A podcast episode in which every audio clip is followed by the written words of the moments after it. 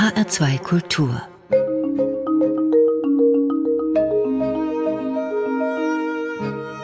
Doppelkopf Mein Name ist Daniela Baumeister. Guten Tag.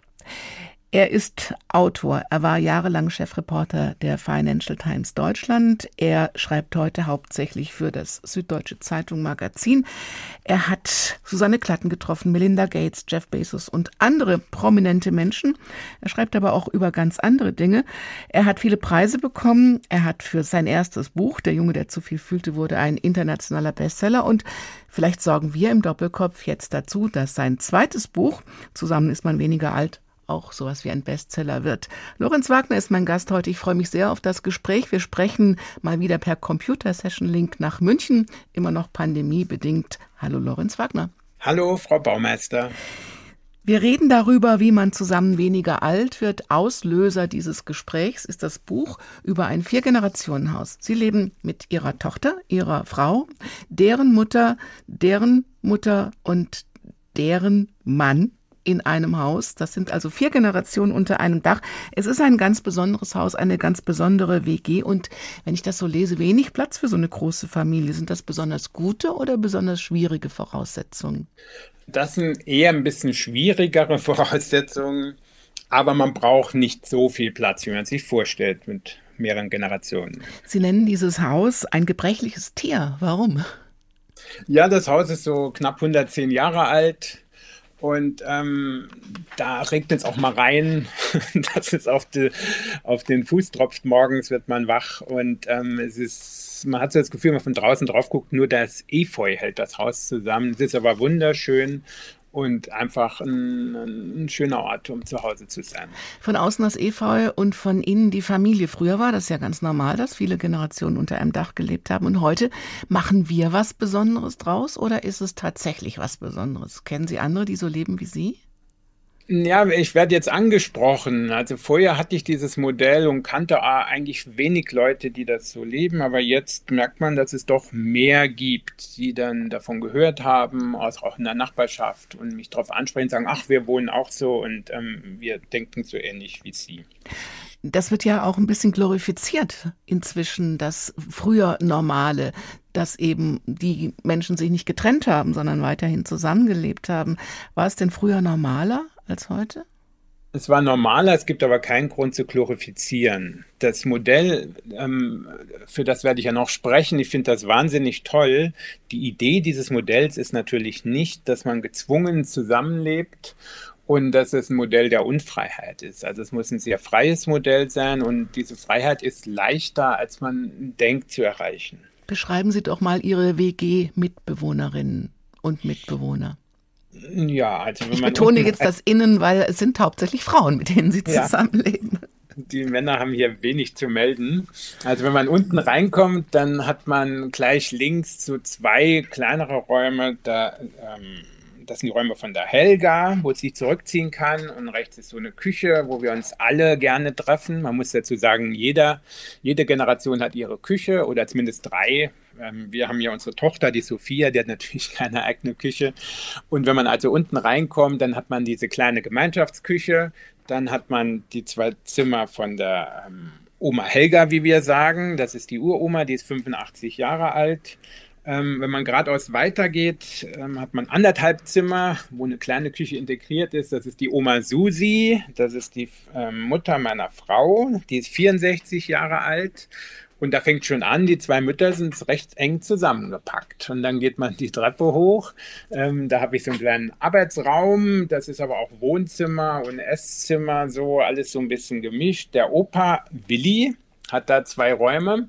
Der Opa Willi ist 95, der Senior im Haus und auch ein bisschen der, wo man sich, man muss sich um, um ihn kümmern. Er ist so vom Kopf her fit, aber er kämpft schon. Ähm, dass er, dass er halt so ähm, gesund bleibt und ähm, fällt auch mal hin und so. Also wir müssen uns da ein bisschen kümmern um ihn.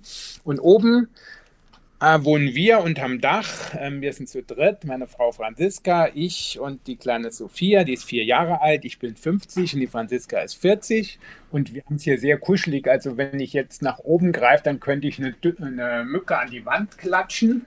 Ähm, und ähm, es sind so 40 Quadratmeter vielleicht unterm Dach, aber wahnsinnig schön und hell. Und das Haus ist so ein bisschen verwunschen schön. Also man braucht schon ein bisschen Magie, um das auch zum Leben zu bringen, oder? Ja, die Magie ist eigentlich dieses Miteinander. So. Und ähm, wir haben einen riesen Garten, muss man dazu sagen. Also da, das ist auch so ein Treffpunkt und, und der, der Luxus hier in dem Haus, dass der Garten sehr groß ist. Und diese Magie besteht in den kleinen Begegnungen. Ähm, wir haben so ein bisschen Ritual, dass wir uns morgens so gegen neun unten in der Küche treffen und nachmittags gegen drei auch, beziehungsweise im Garten dann und ähm, irgendwie diese Zeit miteinander teilen und auch dann mal äh, sich entwickeln lassen, was man auch immer zusammen macht, ob man dann redet, einen Kuchen isst oder sonst was. Und, ähm, und sonst haben wir aber auch viel von Auseinandersein. Jeder kann sich auch mal zurückziehen. Ist dieser Lebensunterschied von 91 Jahren auch eine Voraussetzung, dass es klappt? Ja, also das finde ich schon. Ohne Kind wären wir hier nicht eingezogen. Meine Frau Franziska, die, wir waren immer mitten in der Stadt drin und auf einmal, als sie schwanger wurde, hat sie dann, fand sie die Autos furchtbar und die ähm, Kinderplätze nicht schön und die Spielplätze und, ähm, und wollte halt raus und ich wollte auch, ja, habe ich gesagt, okay, eher so, und, ähm, aber ich wollte nicht so weit. Und dann haben wir gesagt, aber eigentlich könnten wir doch zu dem Opa Willi und zur Oma Helga. Und ähm, und, und da hat sich hat sich's dann äh, daraus entwickelt. So und dieser Grund war dann natürlich die kleine, aber dann haben wir gemerkt, der Opa war ein Riesenantrieb, dass wir hereingegangen sind, auch die, die Oma Helga, die ältere. Und das waren die ganz Alten im Haus und der Opa, der braucht uns. Also wenn der Opa jetzt zum Beispiel fällt, was selten passiert ähm, oder ähm, aber manchmal schon, dann kann ich ihn hochheben und Franziska auch. Das könnte die Oma Helga nicht und die Oma Susi. Und dann fängst du an, ähm, dir gegenseitig zu helfen und zusammenzuwirken. Und am Ende halten die Schwachen, die Kleinen und die ganz Alten den Laden zusammen. Aber Mütter und Töchter ist doch ohnehin schwierig. Jetzt haben Sie das dreimal im Haus. ja, ja, das ist hier ein schönes Experiment. Äh, die haben auch irgendwie alle auf eine Art äh, gelitten, als äh, dass das so passiert ist. Man muss ja sagen, zuerst ist Franziskas Mutter, also die mittlere die Susi hier eingezogen und die musste dann sich ihrer Mutter schon stellen. So, die hat damals ja, ich ziehe hier zwei Jahre ein und dann nochmal weiter. Hintergrund war, dass ihr Lebensgefährte damals gestorben war, auch, auch sich privat andere Dinge verändert haben. Dann wollte sie zu Hause nochmal rein und hat sie gemerkt, dass sie aber Hilfe brauchen. Und da reden wir über eine erste Dynamik, die interessant ist bei Müttertöchtern, dass die Mutter irgendwann auch auf eine Art ein bisschen bedürftiger wird. Also ob es darum geht, jetzt im Internet was zu bestellen, aber auch mal was Schweres hochzutragen oder im Garten ähm, Laub zu rächen oder so. Das sind Dinge, die dann vielleicht irgendwann die Mutter nicht mehr kann, wenn, wenn sie 80 ist oder auf die 80 zugeht. Und dann verändern sich Rollen. Das heißt, die Mutter wird schwächer, die Tochter wird stärker. Und wenn man da, soll ich sagen, menschlich zueinander ist, dann hat man eine wahnsinnig gute Chance, eine Dynamik zu verändern. Weil vorher war ja natürlich die Susi, die kleine Tochter, in Anführungszeichen, auch wenn sie schon äh, 60 war. Und da merkt man so, wie, sie, wie sich Rollen auch verschieben und das ist ganz interessant. Und für Franziska war es eine Horrorvorstellung, hier natürlich zu ihrer Mama zu ziehen. Sie ist mit 16 ausgezogen zu Hause, sie ist Musikerin, sie ist sehr freiheitsliebend, aber sie hat es gemacht für ihre Tochter, also auch der Antrieb waren ihre Muttergefühle. Da geht man viele Kompromisse ein. Und lustigerweise, die Susi hier oben unterm Dach gelebt, die ist dann in die kleinsten Zimmer gezogen für ihre Tochter. Dann wirkt auf einmal dieses Muttersein im positiven Sinne. Und die zwei haben sich ja dann noch ein bisschen gekappelt, weil das ist dann so auf Augenhöhe. Du hast dann zwei, die im Saft stehen und die eine sagt zu anderen Herzchen und räumt das da mal weg. Und das äh, hörst du dir natürlich an, wenn du, wenn du zehn oder elf bist, um zum aufzumucken. Aber wenn du halt dann auf die 40 zugehst, dann sagst du, nee, nee, so nicht. Und das war ein Thema, das sich dann einmal geklärt hat. Man muss dann irgendwie merken, okay, es verschiebt sich und auch da haben sich die Rollen verändert. Es ist sehr viel geschwistermäßig, wie große Schwester, kleine Schwester, würde ich sagen inzwischen. Über Frauen, Magie, Kompromisse und wer den Laden eigentlich zusammenhält, reden wir gleich weiter mit Lorenz Wagner. Die erste Musik heißt Family is Family, das passt gut zum Thema. Ist das auch ein bisschen Augenzwinkern? Ja, es ist Augenzwinkern. Das ist Casey Musgrave, die das, die das singt. Die ist 32 Jahre alt. Und eigentlich singt sie darüber, dass die Familie ja die Hölle ist, aber sie liebt sie über alles und will mit ihr zusammen sein. They're there for your first year. They give you your first beer. When you get your heart broke, they're there for your worst year. Don't get you at all, but your apple don't fall too far from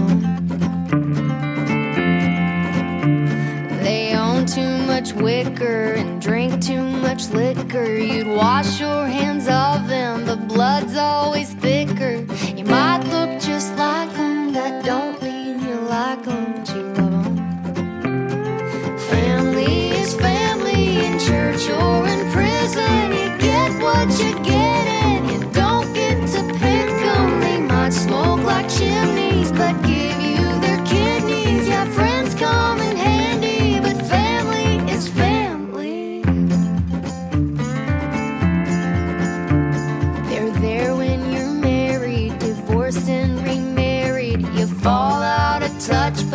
someone gets buried, and you're right back together like no time has ever gone by.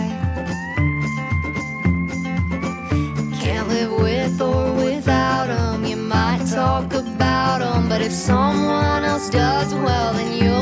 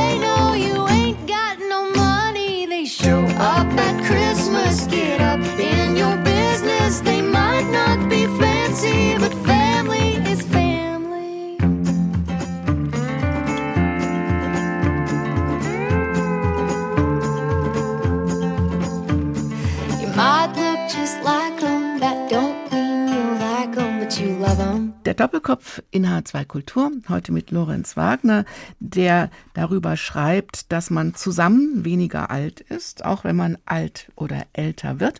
Musik kam gerade von Casey Musgrave, Family is Family. Da geht es darum, dass man mit Familie, mit Augenzwinkern vielleicht sogar besser auskommen kann. Und es kann auch mal die Hölle sein. Lorenz Wagner, wann ist es bei Ihnen die Hölle? Ja, wenn es darum geht, wer waschen darf. Also wir lernen ja nicht dazu. Wir haben nur eine Waschmaschine und wir bräuchten unbedingt zwei. Und das ist so, die Helga will sonntags waschen und natürlich haben wir dann die Waschmaschine besetzt und dann ist es für die Helga die Hölle. Sonst ist es natürlich auch für den sehr ordnungsliebenden Opa ähm, Willi die Hölle. Die Frauen, die waren eh schon unordentlich, das war sein Lebensthema und jetzt noch drei dazugezogen, die ähm, das Ganze auf die Spitze treiben. So, und für uns ist es manchmal, oder jetzt nicht mehr so, am Anfang war es manchmal so, dass die Oma Helga dachte, ach, die Blumen oben sind ja nicht mehr schön bei denen auf dem Balkon, ich gehe mal hoch und mach die raus. Oder, ähm, oder halt, ähm, wenn die äh, kleine Sophia runtergeht, egal wie oft und zu welcher Tageszeit ähm, und fragt nach dem Eis, dann kriegt sie natürlich eins. Ähm, so, wo wir dann gesagt haben, naja, so fünf, sechs Eis am Tag sind für so eine zwei, dreijährige auch nicht das Schönste, äh, für die Eltern zumindest. Und ähm, das war für uns dann, aber das hat sie ein bisschen eingependelt. Jetzt fragt sie uns immer ganz brav, ob sie ihr ein Eis geben darf und gibt ihr nur manchmal heimlich eins. Das heißt, das Zauberwort ist Toleranz? Von beiden Ja. Seiten, allen Seiten. Sie, Sie beschreiben auch die Geschichte mit einem Sofa, das in die Küche soll und gefällt nicht jedem. Ja, der Opa hatte so ein ganz weißes, schickes, wo man drauf mit der Queen seinen Tee trinken kann. Und wir haben eins gekauft zum drauf rumhüpfen. Also mehr Gegenteil an, an Sofa kann man sich nicht vorstellen. Und der Opa war entsetzt, aber das hat die kleine Sophia gekittet. Das ist eh interessant, wie so ein kleines Kind hilft, über so Klippen hinwegzukommen. Was macht Sophia, dass sie den Laden zusammenhält? sie ist einfach da. Ich habe das so bezeichnet als Katalysator. Ich hatte mal mit so einem Chemie-Nobelpreisträger zu tun, der mir die Katalyse erklärt hat das ist jemand, der, der bringt Dinge zusammen, ohne dass er selbst in Erscheinung tritt, in Anführungszeichen. Und es ist so, wenn du natürlich ein kleines Kind hast, das so zum Lachen anregt und so lustige Sachen macht, dann ist es schon mal ein Eisbrecher. Aber dann hat sie auch mit dem Rollator vom Opa laufen gelernt. Sie rennt dann beim Opa rein in, in, und, und der ist dann selig so und dann verzerrt ich auch, dass er, dass sie natürlich auch laut sein kann und, und das beim Fernsehen nervt. Ja, das ist, es ist unsichtbar, es ist eine Form von Magie und das hält zusammen, genauso wie dieses Verantwortungsgefühl zusammenhält, dass wir halt wissen, wenn ich runtergehe, ich koche halt viel bei uns im Haus. Das ist alles ein bisschen komisch, äh, ganz viele ähm, Frauen hier, aber die Männer machen halt die traditionellen Frauenarbeiten offenbar. Auf jeden Fall ist es dann so, wenn ich dann hier koche und was, was zubereite, dann denke ich für den Opa mit. Und ich weiß, er kann nicht mehr gut kauen, dann mache ich halt, dann schneide ich halt den Salat klein, mache andere Sachen. Du denkst so mit, auch für andere. Und das ist, ist das Zweite, was zusammenhält. Wird das Leben besser, als weil man sich selber verändert, weil man rücksichtsvoller wird, weil man die Perspektiven auch ab und zu verändert und weil man eben immer die Toleranz und den Kompromiss im Hinterkopf haben muss? Ja, die Perspektiven sind das Entscheidende. Das andere sind ja nur so Begriffe, also Toleranz, Rücksichtsnahme, das wissen wir ja alle, das kann man sich vornehmen, am Ende äh, passiert es dann irgendwie nicht. Aber hier hast du ja keine Wahl. Also wenn du jemanden hast, der ohne Hilfe nicht in den Garten gehen kann, dann reiche ich ihm die Hand. So, dafür muss ich nicht ein Held sein oder besonders aufmerksam. Das machst du automatisch, wenn du nicht ein Klotz bist. Und das ist etwas, Perspektive heißt, du siehst etwas, was du sonst nicht siehst. Und das kommt hier ganz automatisch und dadurch wirst du rücksichtsvoll, ohne dass du dafür ähm, nachdenken musst überhaupt. Gibt es Situationen, die Sie beschreiben können, wie sich das aufs restliche Leben überträgt? Du genießt mir den Augenblick. Es ist so, wenn der Opa Willi, nachts um eins höre ich ihn halt rufen, ist er unten gefallen, ich bin runter und du hebst ihm dann hoch und sagst, Opa, du sollst doch nachts nicht aufstehen, bitte. Und, ähm, und er sagt, ja, ich weiß, aber ich wollte halt aufs Klo. Aber okay, er, er liegt dann, aber du weißt, bei alten Menschen, das ist, ist gefährlich. So. Und wenn die sich einen Oberschenkelhals brechen, dann weißt du, bei 95-Jährigen, dann ist es auch mal schnell vorbei. Und das ist etwas, wo du halt weißt, jeder Tag hat so einen Wert und jede nette Geste, die du machst, kann auch irgendwie die letzte sein und die letzte Geste soll jetzt nicht eine doofe sein. Das, das ist nicht so offensichtlich im Kopf drin, aber unterschwellig. Und das finde ich halt wirklich ein Gewinn, dass ich auch mehr geben kann. Sie schreiben mit viel liebevoller Ironie. Wie würden Sie denn Ihren Gemütszustand beschreiben? Sie haben ja sicher auch nicht immer Ruhe oder Sie haben auch Deadlines und Sie haben auch Stress und wenn Sie lange Artikel schreiben, dauernd kommt einer rein oder der, der Lärmpegel ist immer da. Wie geht das? Ja, das ist natürlich, muss man sich da auch ein bisschen schützen. Also ich versuche da schon mal die Tür zuzumachen. Die Älteren halten sich auch dran, aber die kleine Sophia, die äh, empfindet ja eine geschlossene Tür als Aufforderung reinzukommen. Und ähm, ich genieße es trotzdem und manchmal flüchte ich, dann schreibe ich im Café oder halt also fahre dann heimlich in die Redaktion, weil ja eh keiner da ist mit Homeoffice und kann mich da ungestört ausbreiten. Man muss eine äh, gewisse Gelassenheit auch schon haben und oder es gibt ja auch die Menschen, also meine Frau ist dann eher so, da unten die Oma Susi, die tickt dann halt aus so und dann wird dann geschimpft eine halbe Stunde und ähm, eigentlich egal, was sie sagt, es geht nur darum, äh, dass sie laut sein darf und dann ist wieder Ruhe und alles ist, ist, ist ähm, weg und jeder geht so auf seine Art damit um. Und ähm, ich finde beide Arten gesund. Ist dieses in Anführungszeichen Hintergrundrauschen des Lebens lebensverlängernd? Das finde ich schon. Da gibt es auch wissenschaftliche Untersuchungen. Also ich habe mich mit dem Altern hier dann sehr beschäftigt, als ich gesehen habe, dass das Altern auch ganz schön wehtun kann. Selbst bei in Anführungszeichen gesunden 95 oder 85-Jährigen. Jeder über 80 hat eigentlich Krankheiten, die ihn wirklich beeinträchtigen. Eine große Botschaft bei dieser ganzen Suche, die, auf die ich mich da gemacht habe, war, dass dieses Zusammenleben, dieses Mischen von Generationen, von Jung und Alt, der Medizin in nichts nachsteht steht. Und ähm, da gab es auch Untersuchungen, zum Beispiel in Kanada legt man Waisenheime und Kindergärten zusammen. In Seattle gibt es Projekte, wo man Altenheime und Kindergärten kombiniert. Und äh, einen Test gab es in Australien zum Beispiel, den fand ich faszinierend. Da haben vierjährige Kinder ein Altenheim besucht, also wirklich in Sophias Alter, und sind da reinmarschiert. Da ging es nur darum, besuchen am Tag, ein bisschen singen, tanzen, dann sind dann mal Küken geschlüpft oder so solche Dinge. Und dann sind sie wieder nach Hause gegangen. Es war nicht Familie, nicht Verwandtschaft, einfach nur Kinder kommen zu Besuch, äh, regelmäßig über sieben Wochen. Und die Mediziner haben selbst gestaunt. Die haben dann ähm, die Depressionswerte hatten sich halbiert, die sind wieder gelaufen, konnten leichter aufstehen, sich setzen. Eine Frau konnte 15 Kilo mehr heben. Die hat dazwischen nicht ein Workout gemacht. Es ist nur Kindern begegnet. Und es gibt auch Studien, die sagen, dass Kinder seltener krank sind, wenn sie mit ihren Großeltern zusammenleben, dass die Kindersterblichkeit geringer ist in solchen Modellen. Dieses Hintergrundrauschen hat einen ganz klaren gesundheitlichen Vorteil. Über das fröhliche Altern sprechen wir gleich und darüber, ob man wirklich älter werden muss. Sie sagen ja, zusammen ist man weniger alt.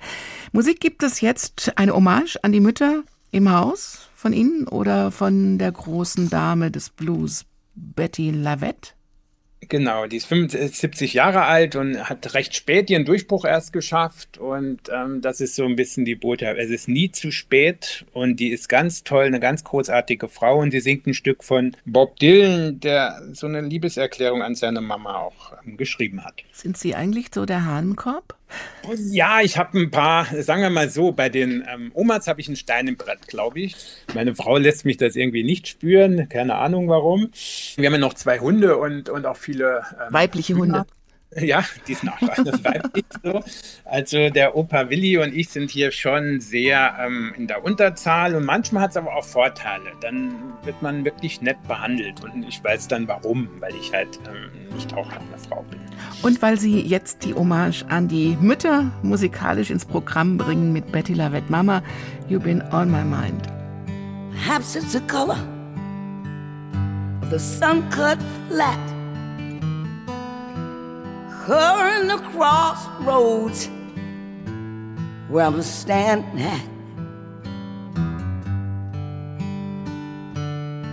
Maybe it's the weather or something like that. Mom, you've been on my mind.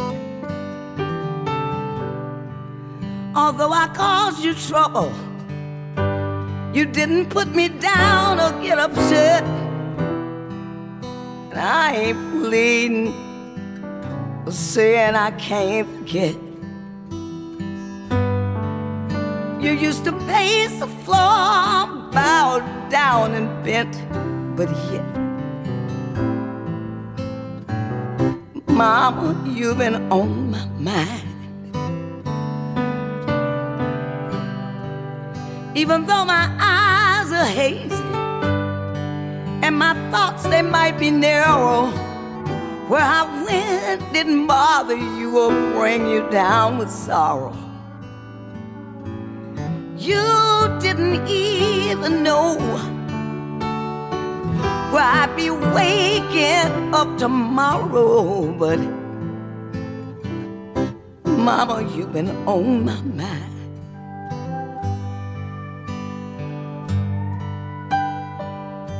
Never asked me to say words like yes or no.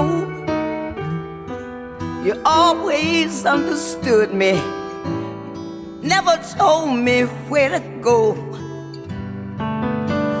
I'm just whispering to myself so I can pretend I don't know. Mama, you've been on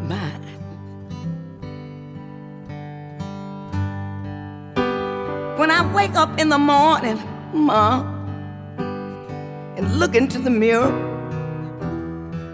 I see you standing next to me, although I know you're not here. When I see my reflection, I can see you just as clear. Mama, you've been on my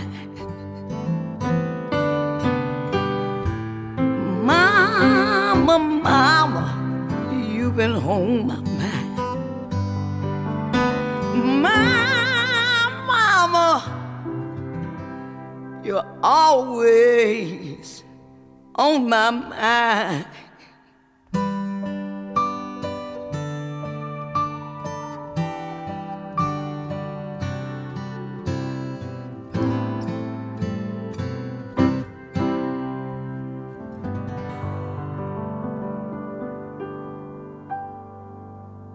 Musik von Betty Lavette im Doppelkopf in H2 Kultur. Mama, You've Been on My Mind. Eine Hommage an die Mütter im Haus von der Grand Dame des Blues Soul. Bob Dylan hat's geschrieben für seine Mutter, glaube ich. Lorenz Wagner ist mein Gesprächspartner im Doppelkopf in H2 Kultur.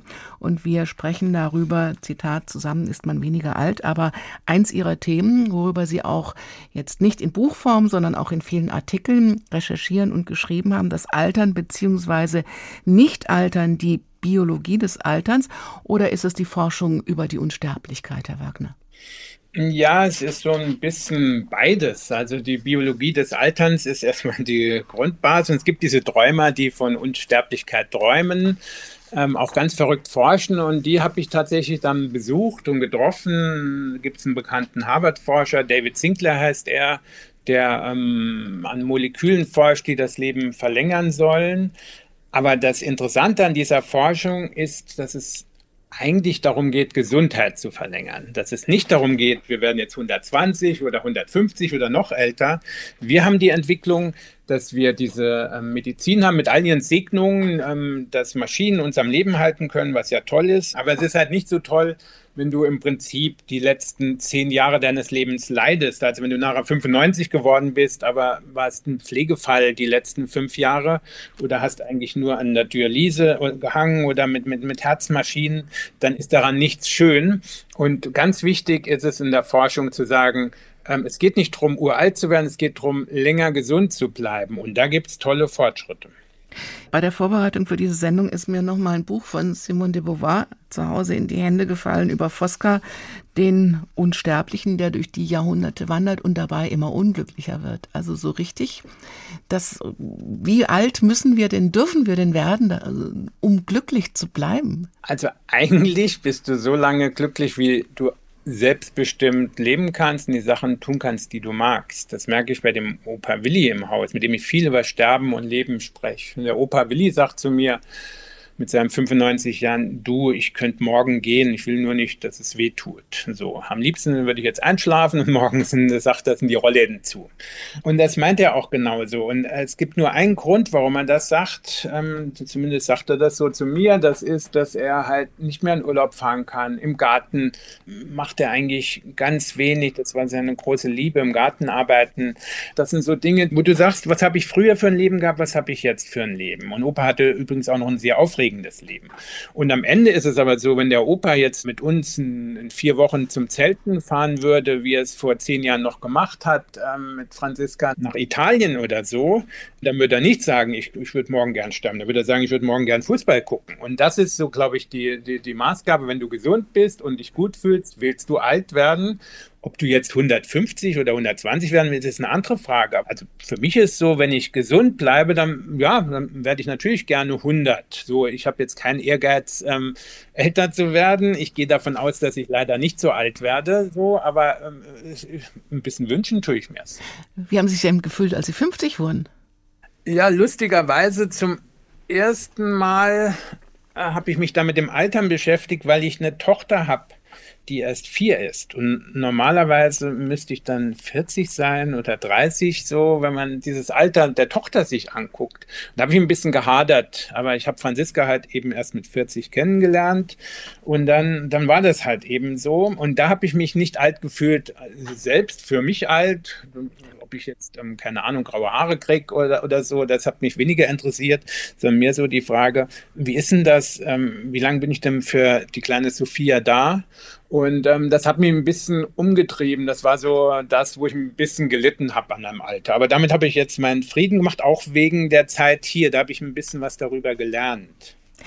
Die Lebenserwartung liegt im Moment, glaube ich, so bei 80, 85 Jahren, Tendenz steigend. Wie alt kann denn Sophia werden? Was haben Sie da rausgefunden? Also die Erwartung ist, dass Sophia ähm, 104 wird. Das ist die 50-prozentige Wahrscheinlichkeit.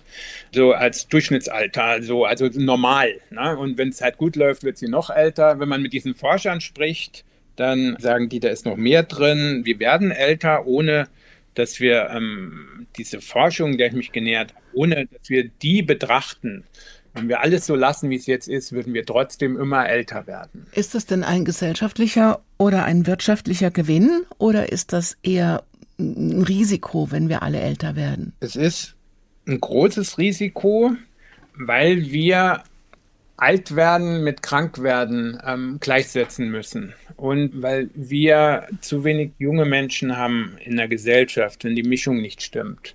Und man muss natürlich sich fragen, wenn wir eine Gesellschaft haben, wo es mehr Menschen über 60 ähm, als unter 20 gibt und wir werden immer älter, was, was uns das denn kostet, wer sich darum kümmert, wie es den Menschen geht, ob die Menschen würdig in ihren Altenheimen leben, das ist eine ganz große, wichtige Frage und das macht diese Forschung so gesellschaftlich relevant. Nicht in dem Moment, wo wir Gesundheit verlängern, haben wir all diese Kosten nicht, was so ein Tag im Krankenhaus kostet an, an den Maschinen oder an den Pflegeheimen. Das ist ja auf Dauer können wir uns das eben nicht leisten. Und wenn wir diese Tage verringern, dann setzt das wahnsinnig viel Geld frei. Ich habe dann, es gab eine Studie ähm, ähm, von der Columbia University, die dann festgestellt hat, wenn man die Gesundheit, also nicht das Leben verlängert, sondern nur die Gesundheit der Menschen um zweieinhalb Jahre, würde das einen Mehrwert bringen im Gegenwert aller Goldreserven auf der Welt. So, und da reden wir über so viel Geld, was du da machen könntest an Gesundheitsvorsorge, wie du da ähm, Wohnungsmodelle machen könntest, wo Jung und Alt zusammenleben ähm, ohne dass das ähm, teuer ist oder kompliziert ist, da kann man ja gar nicht dran denken. Das heißt, es ist eine große gesellschaftliche Aufgabe, sich dem Thema Altern und gesundes Altern zu stellen. Haben wir jetzt auch in der Pandemie gemerkt. Mhm. Und würden Sie sagen, Ihr Modell ist einfach ein Zukunftsmodell? Absolut. Also es gibt da dieses Modell, wie wir es haben. Das ist ein Haus mit einer Familie, mit vier Generationen. Das ist ja nicht ein Familienhaus im klassischen Sinne. Hier wohnen ja schon auch, auch mehr Leute. Das ist absolut ein Modell. Es gab einen Forscher in Oxford, der zu mir gesagt hat, ich habe so nebenbei erzählt, da wollte er ganz viel wissen und ja, das ist die Zukunft und das ist ein Weg. Es gibt natürlich auch den Weg, dass man es mal entkoppelt von Familie. Das funktioniert hier wunderbar und es kann ich wirklich jedem empfehlen, es ist nicht so schwer, wie sich manche vorstellen. Es ist ein tolles Modell. Aber hier in der Nähe von München, in Freising, da wird mehr Generationen Wohnen gefördert. Da entstehen jetzt 115 Wohnungen, wo Jung und Alt zusammenleben. Das muss nicht eine Familie sein, es muss nicht ein Haus sein, sondern es muss eine Idee sein, auch in der Stadt, finde ich, ähm, wie man Platz nutzt, wie man Wohnraum neu schafft, äh, wie man alten Wohnraum umwandelt. Und da ist es keine gute Idee, das so weiterzumachen wie bisher mit vielen Zwei-Zimmer-Wohnungen und Single-Wohnungen und Altenheimen, sondern da äh, ist die große Chance und wirklich die Zukunft, dass man Jung und Alt zusammenlegt. Ich meine, das Menschliche ist ja das, das Wichtigste. Das, das ist ja das Entscheidende, aber trotzdem auch finanziell ist das ja eine Wahnsinnschance. Wir sprechen weiter über Ihre Themen, was Sie an Themen interessiert, worüber Sie schreiben möchten und wie Sie schreiben, um wen zu erreichen bzw. zu berühren. Und berühren ist ein gutes Stichwort für die nächste Musik, die Sie mitgebracht haben von Sarah Straub, die ich bisher nicht kannte. Ja, Schwalben heißt das Lied. Sarah Straub ist 35 Jahre alt und sie ähm, war die Nummer 1 in den HR ähm, 4 Hörercharts vor ein paar Wochen. Und sie ist eine Liedermacherin, die viel mit Konstantin Wecker jetzt gearbeitet hat. Und was ganz spannend ist, ist, dass sie Psychologin ist und sie arbeitet mit Demenzkranken, hatte auch eine dementkranke, eine demente Oma und sie hat dieses Lied Angehörigen gewidmet, aus ihrem Alltag, aus, der, aus dem Kranken heraus. Und sie ist eine ganz wunderbare äh, Sängerin. Heute ist ein Hochzeitstag. Du sitzt am Fenster und trinkst Tee. Ein Tag wie jeder andere. Doch gerade tut's besonders weh. Er weiß nicht, warum du weinst. Schaut dich nur seltsam fragend an. Du lächelst scheu, siehst es ihm nach. Er ist schließlich dein Mann. Wann war der Punkt, als du erkanntest, dass er nicht mehr derselbe war? Ihr habt euch lang noch selbst belogen.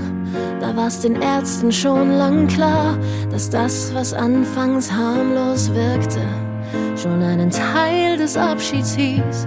Du, wenn du ehrlich zu dir selbst bist, kaum mehr Vertrautes in ihm siehst.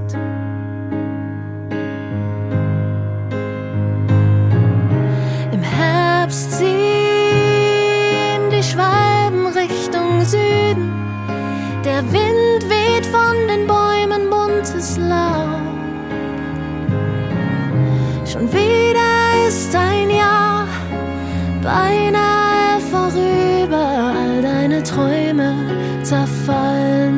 Staub. Heute ist ein Hochzeitstag.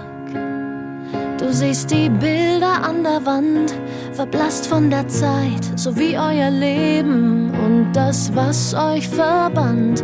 Du lebst mit einem Fremden, dessen Seele tief verborgen in ihm selbst und die Hoffnung, sie stirbt, heut und auch morgen.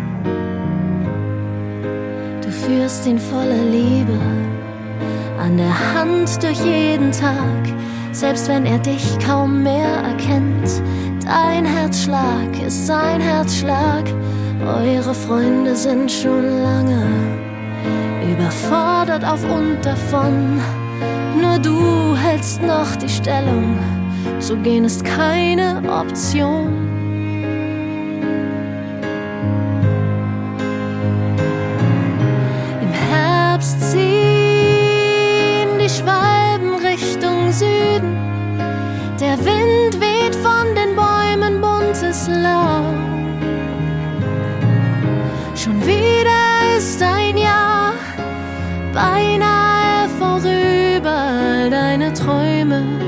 Zerfallen zu Staub. Im Herbst ziehen die Schwalben Richtung Süden. Doch sei dir einer Sache ganz gewiss. Du bist sicherlich niemals ganz alleine. Ich kann sehen, wie stark ist ein Hochzeitstag. Du sitzt am Fenster und trinkst Tee, ein Tag wie jeder andere.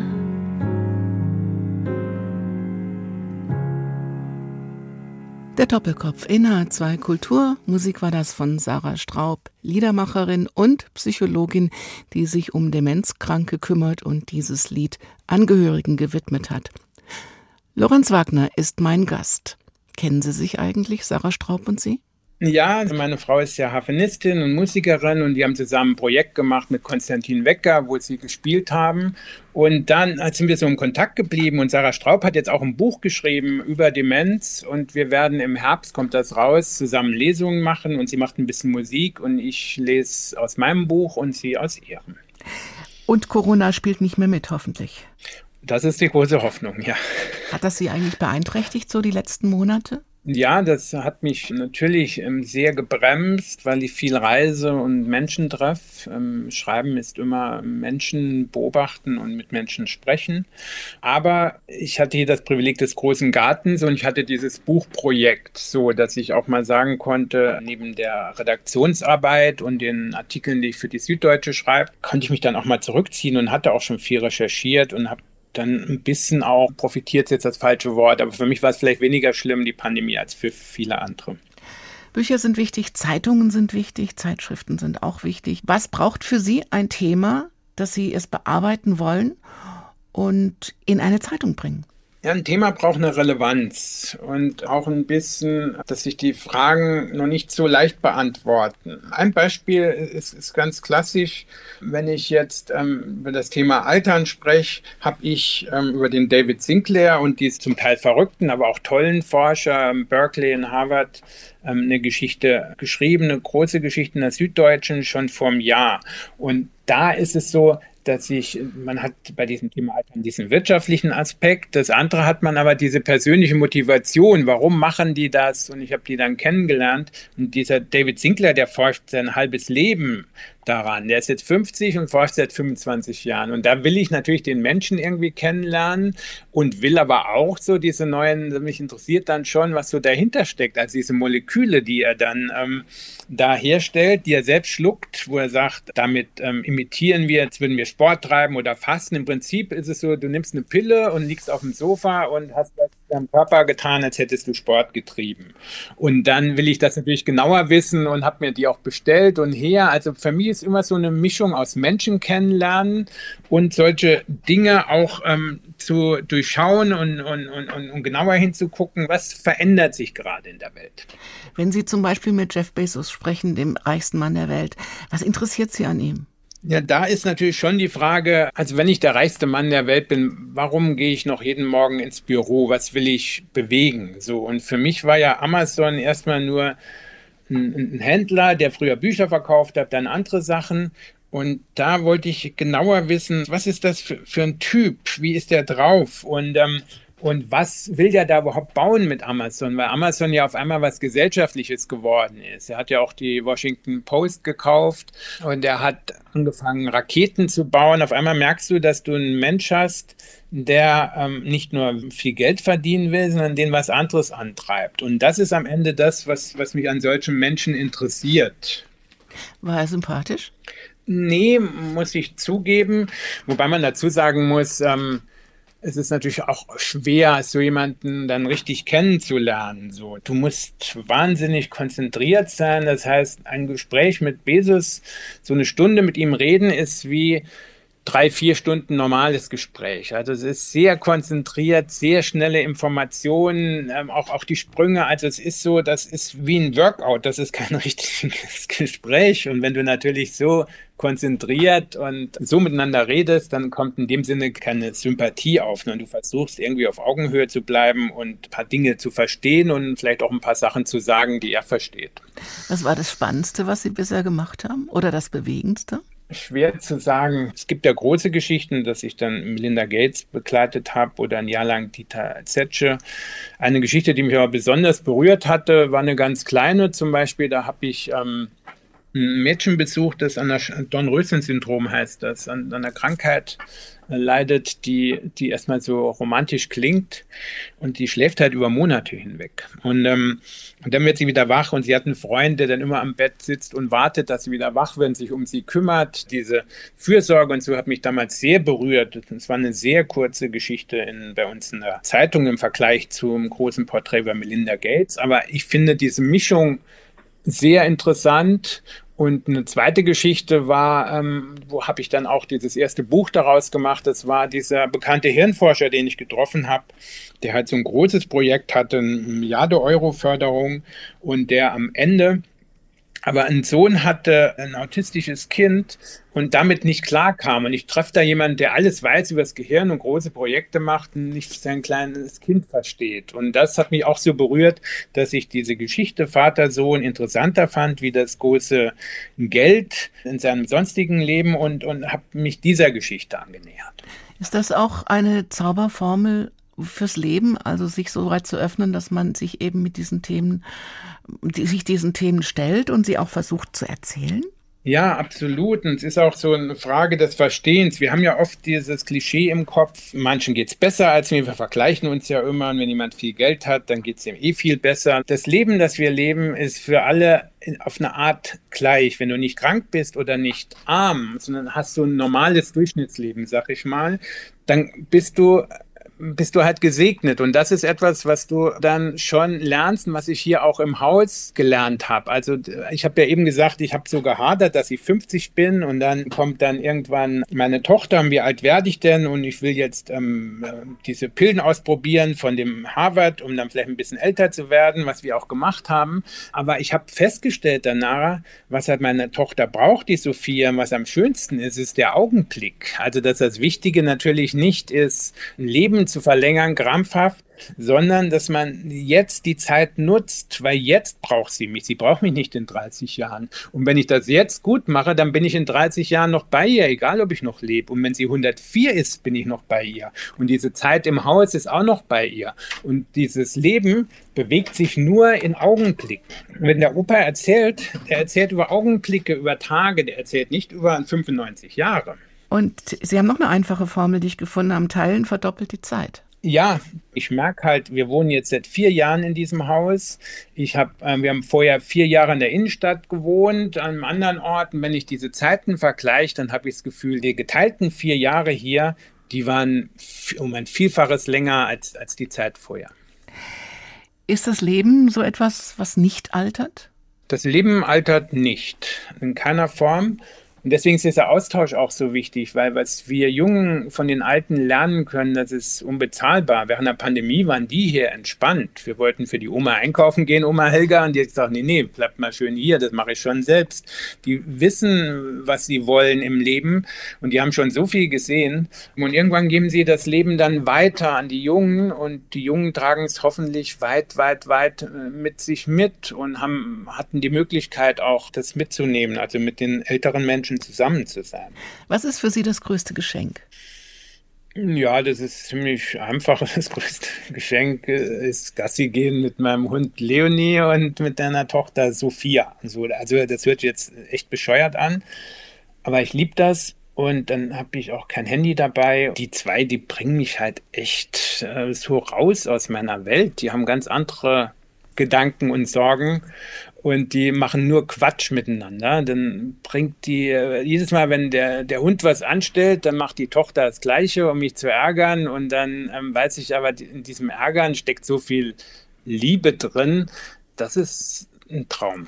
Wenn Sie diesen Moment so, so schildern, haben Sie auch Verlustängste, dass dieser Moment irgendwann zerbricht? Mm, ja, manchmal schon, aber diese Lernkurve hier ist, nee, es geht im Leben nicht darum, Angst zu haben, sondern es geht darum, hier, ähm, ich werde, äh, ja, nachher hier, die, die Sophie ist gerade gekommen aus dem Kindergarten, wir essen zusammen und dann ist diese Auszeit da und heute Nachmittag habe ich noch viel zu tun, aber diese Zeit dazwischen, die wird jetzt kommen und, und ich nutze die und ich habe irgendwie gerade dann Angst vor nichts. Die letzte Musik hat das auch zum Thema, diesen Moment zu feiern von Ronnie Spector. Sie ist ja äh, in der Hall of Fame mit den Ronettes des Rock'n'Roll und es geht auch ein bisschen in die Richtung, aber ein sehr äh, sehnsuchtsvolles Lied. Und das heißt, You Can't Put Your Arms Around a Memory. Und das ist es halt. Ich kann äh, die kleine Sophia fühlen, wie sie halt sich anfühlt, wenn sie ähm, auf meinem Arm sitzt. Und dieses daran denken, sich danach sehen, ist, ist zwar auch schön, aber ich kann sie dann nicht umarmen. Und das, das ist so diese Botschaft, die Sekunde oder die fünf oder zehn Sekunden zu genießen, wenn sie die Arme um mich legt und nun nicht später dran denken müssen, das hätte ich gern öfters gehabt. Und eine Memory, da geht es nicht bei einer Erinnerung. Nee, bei einer Erinnerung geht es leider, die kann man weder küssen noch umarmen, noch kann man ihr liebe Dinge sagen. Wir beenden diese Sendung mit Carpe Diem. Den Moment zu schätzen und den Tag zu würdigen und Lorenz Wagner. Zusammen ist man weniger alt, heißt das Buch, ist bei Goldmann erschienen, liest sich wunderbar und man kann eine ganze Menge mitnehmen. Weniger alt ist man, finde ich auch, wenn man gerne miteinander spricht. Vielen Dank für das Gespräch. Ihnen alles Gute. Vielen Dank, Frau Baumeister. War ein tolles Gespräch. Danke. Ronnie Spector zum Schluss. Das war der Doppelkopf. Mein Name ist Daniela Baumeister. Bleiben Sie gesund, heiter, zuversichtlich und denken Sie immer an den Moment. Machen Sie es gut. It doesn't hate to try. All the smart girls know why. It doesn't mean I didn't try. I just never know why. It's because I'm all alone. Oh, baby, you're not at home.